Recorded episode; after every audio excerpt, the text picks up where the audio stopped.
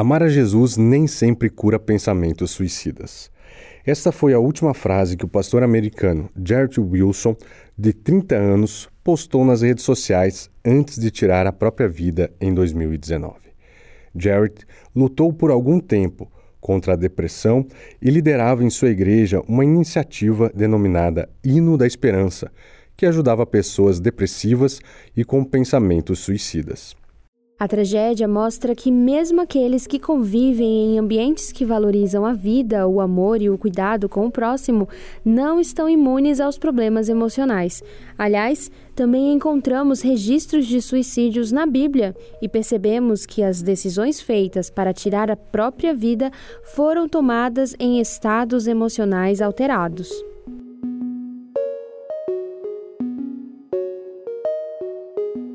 O episódio 48 do podcast da Revista Adventista tem a apresentação de Eduardo Teixeira e Késia Sales e aprofunda a análise de como as igrejas podem se tornar ambientes acolhedores e uma rede de apoio para pessoas com depressão, ansiedade e pensamentos suicidas.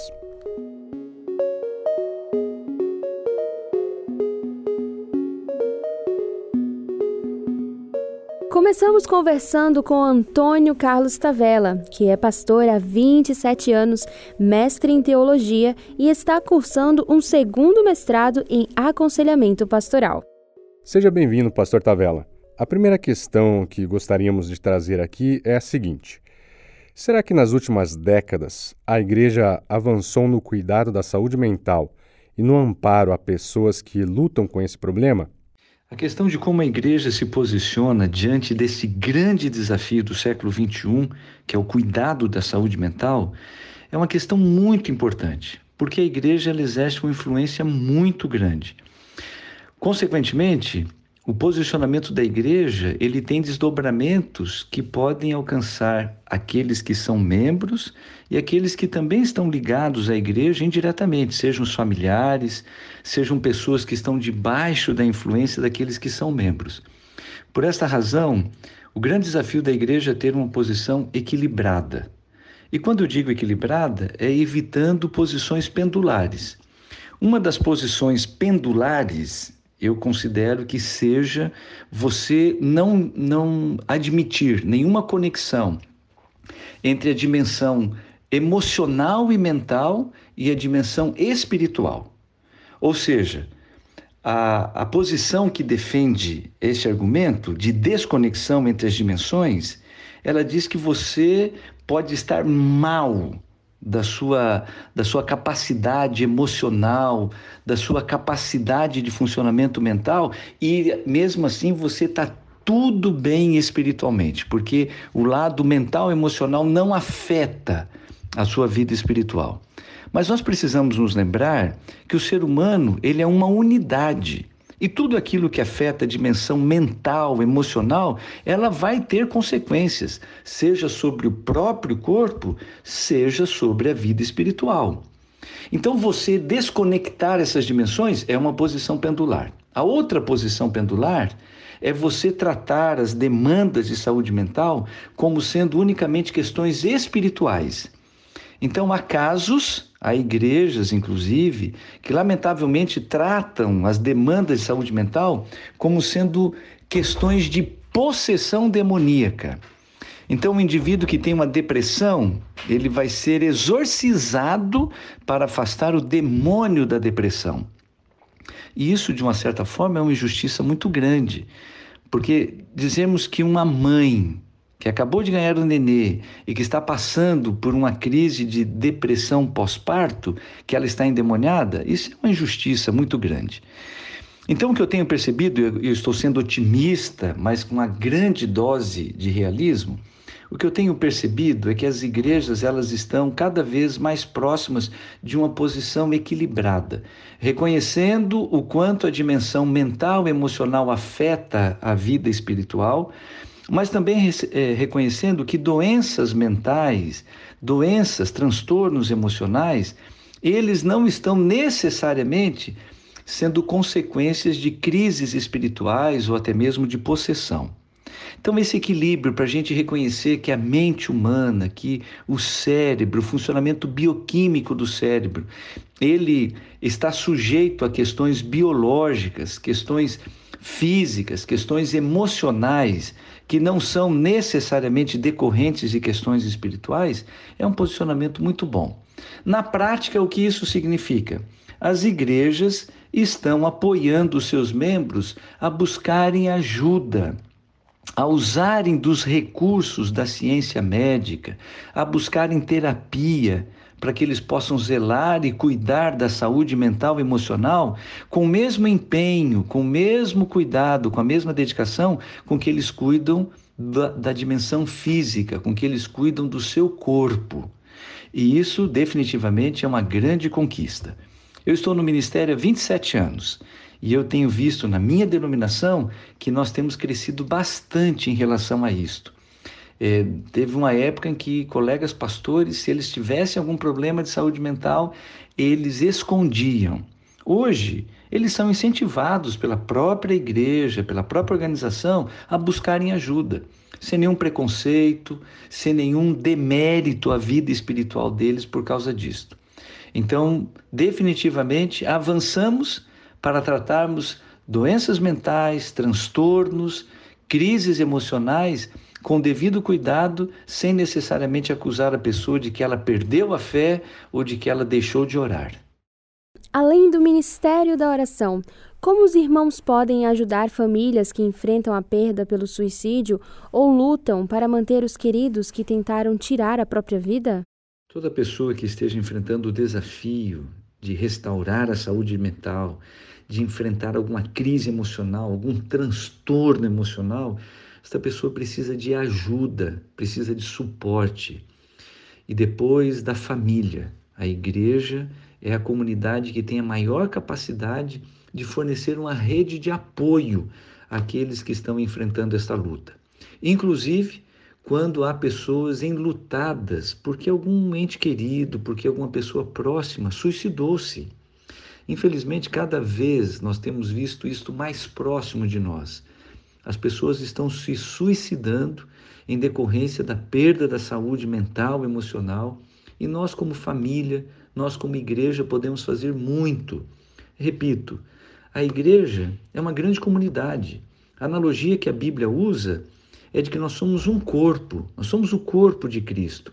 E cada pessoa que pertence a esse corpo, ela deve ser cuidada, deve ser atendida, deve receber ajuda, não apenas quando ela pedir, mas receber essa ajuda por iniciativa daqueles que estão próximos. Quando a igreja realiza esta obra, ela faz muita diferença para ajudar as pessoas a superarem o luto e para ajudar as pessoas a superarem os desafios da perda da saúde mental e emocional. É importante dizer que o aconselhamento pastoral não é uma consulta médica, mas é certo dizer que ele pode ajudar em casos difíceis relacionados a pensamentos suicidas? Os pastores são muito procurados por pessoas que estão enfrentando problemas de saúde mental. Os pastores são muito procurados por pessoas que têm ideação suicida. E todo pastor que é responsável, que é consciente das suas limitações, ele se propõe a acolher, ele se propõe a aconselhar, a apoiar as pessoas que estão enfrentando esses desafios, mas ele também se propõe a encaminhar estas pessoas a profissionais que são especialistas em atender aqueles que têm demanda de saúde mental ou que estejam enfrentando aí esse, esse desafio gigantesco de estar flertando com pensamentos suicidas. Então, em resumo, um pastor, ele não é terapeuta. O pastor, ele não é um psiquiatra. O pastor ele pratica aconselhamento pastoral. Ele pratica cuidado pastoral. Ele acolhe, aconselha, ele dá apoio e ele encaminha para profissionais que podem ajudar de forma mais efetiva aqueles que estão mergulhados em crises ou transtornos ou flertando com ideias suicidas.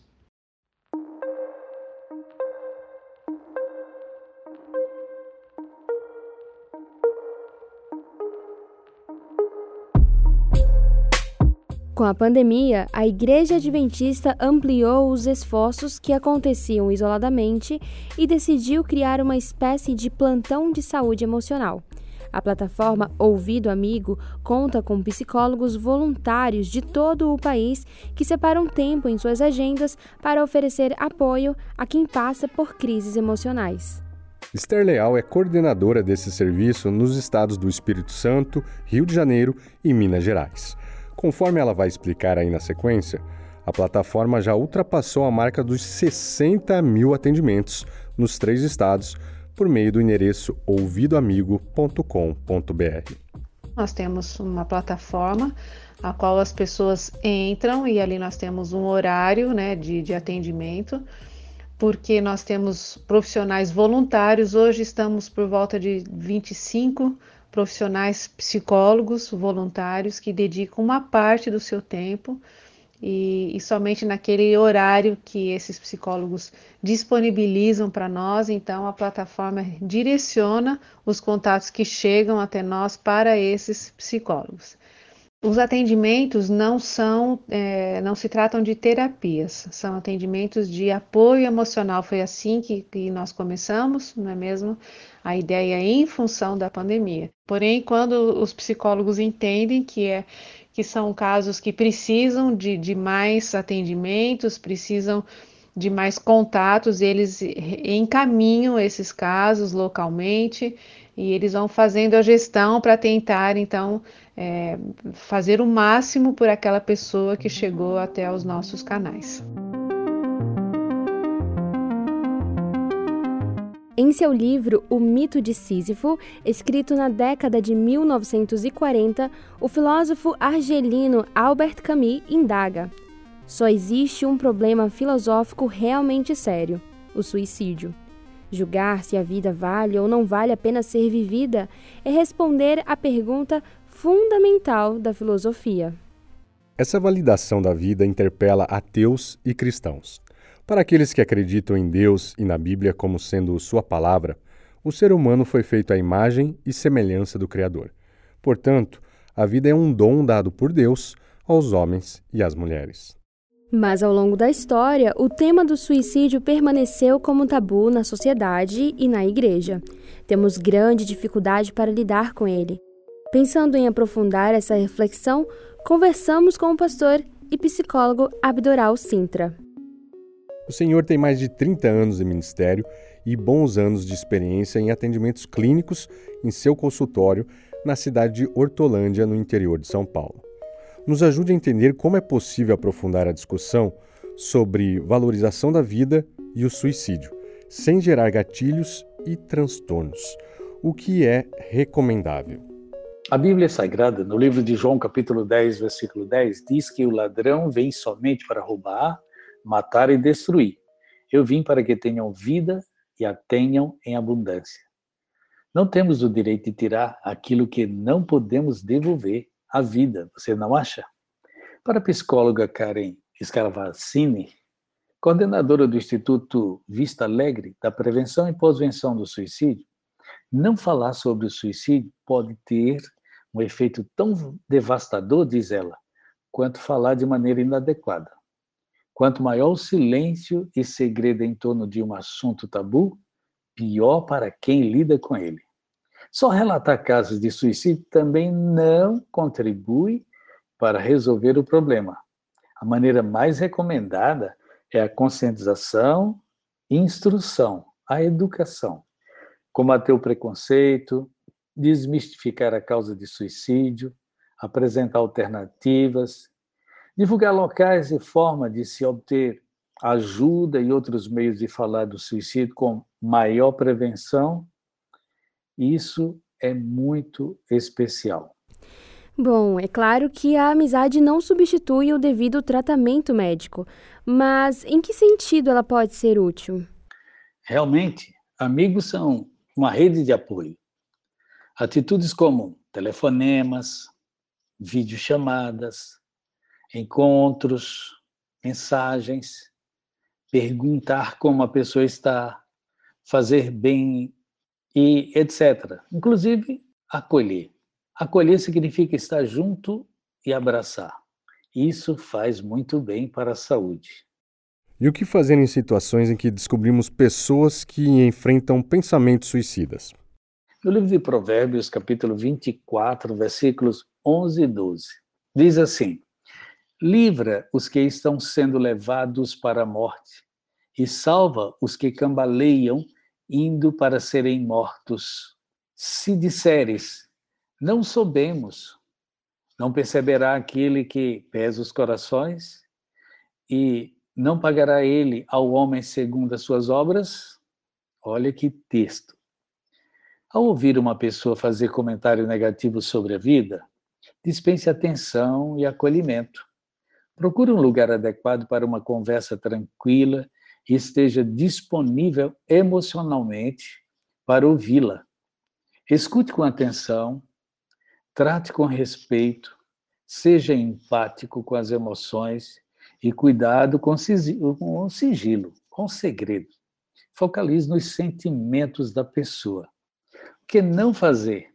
Não julgar, não criticar, não reprovar, não dizer que está ficando doido, não dizer que é fraqueza espiritual, não repreender e não diminuir sua dor. Cada um sabe o que está realmente sentindo.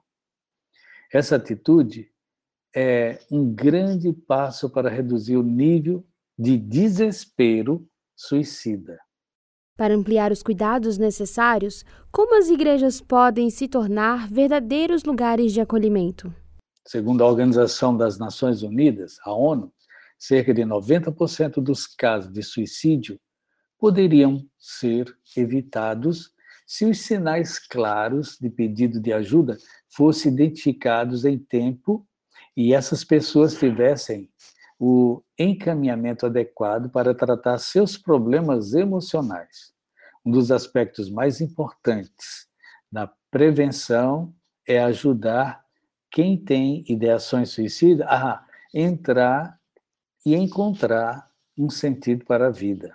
Segundo o psiquiatra Ricardo Fallavegna, ter um sentido para a vida é o que permite ao ser humano passar por crises sem evoluir para um processo autodestrutivo. Contudo, sozinho é difícil alguém imerso com problemas complexos reencontrar o propósito da existência. A igreja pode ser um espaço de acolhimento para que a pessoa exponha o que está sentindo e seja orientada ao tratamento. Existem situações que tendem a desencadear pensamentos suicidas? Se sim, algum tipo de apoio minimizaria o problema? A melhor maneira de descobrir se uma pessoa tem pensamentos de suicídio é perguntar para ela ou observar o seu comportamento, os sinais que apresenta. Esses sinais indicam que determinada pessoa tem risco para o comportamento suicida. Portanto, deve-se ficar mais atento com aqueles que apresentam tais sinais. Primeiro, comportamento retraído, inabilidade para se relacionar com a família e amigos, pouca rede social, doença psiquiátrica, alcoolismo, ansiedade ou pânico, mudança na personalidade, irritabilidade, pessimismo, depressão ou apatia, mudança no hábito alimentar e de sono, tentativa de suicídios anteriores, é, odiar-se, sentimento de culpa, de se sentir sem valor ou com vergonha, uma perda recente importante de alguns objetos como é objeto de valor, ou alguma morte na família, ou divórcio, ou separação. História familiar de suicídio, se já houve casos na sua família. Desejo súbito de concluir o, os seus afazeres pessoais, organizar documentos e etc. Sentimento de solidão, impotência, desesperança, doenças físicas crônicas, limitantes ou dolorosas, menção repetida de morte ou suicídio.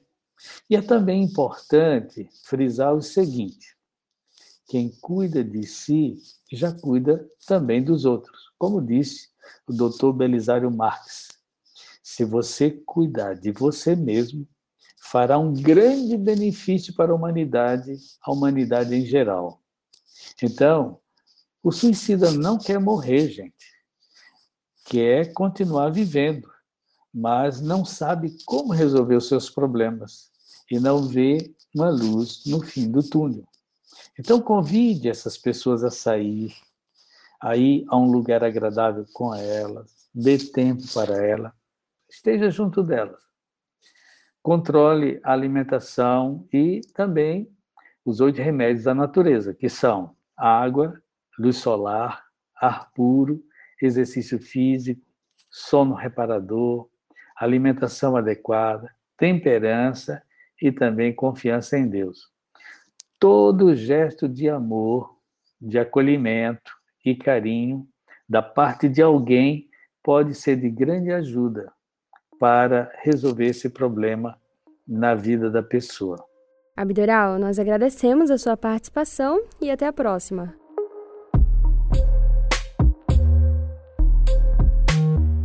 Bom ressaltar que no episódio anterior, de número 47, você também pode ouvir a entrevista sobre o fenômeno do suicídio com a professora Maria Júlia Kovacs, fundadora e coordenadora do Laboratório de Estudos sobre a Morte do Instituto de Psicologia da USP. Não saia daí antes de ouvir esta informação de utilidade pública. Você sabia que existem diversos serviços voltados para o suporte emocional e a prevenção do suicídio? O CVV, Centro de Valorização da Vida, está disponível 24 horas pelo telefone 188 para ligações gratuitas de todo o Brasil. O atendimento também é feito por meio de 120 postos de apoio presencial espalhados pelo país ou de forma online através do site cvv.org.br. Outra plataforma de suporte gratuito é a do projeto Ouvido Amigo. No endereço ouvidoamigo.com.br é possível realizar os agendamentos com psicólogos voluntários.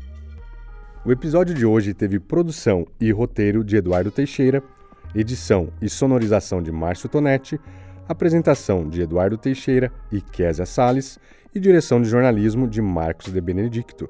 Se você gostou, compartilhe esse conteúdo com seus amigos e até o próximo.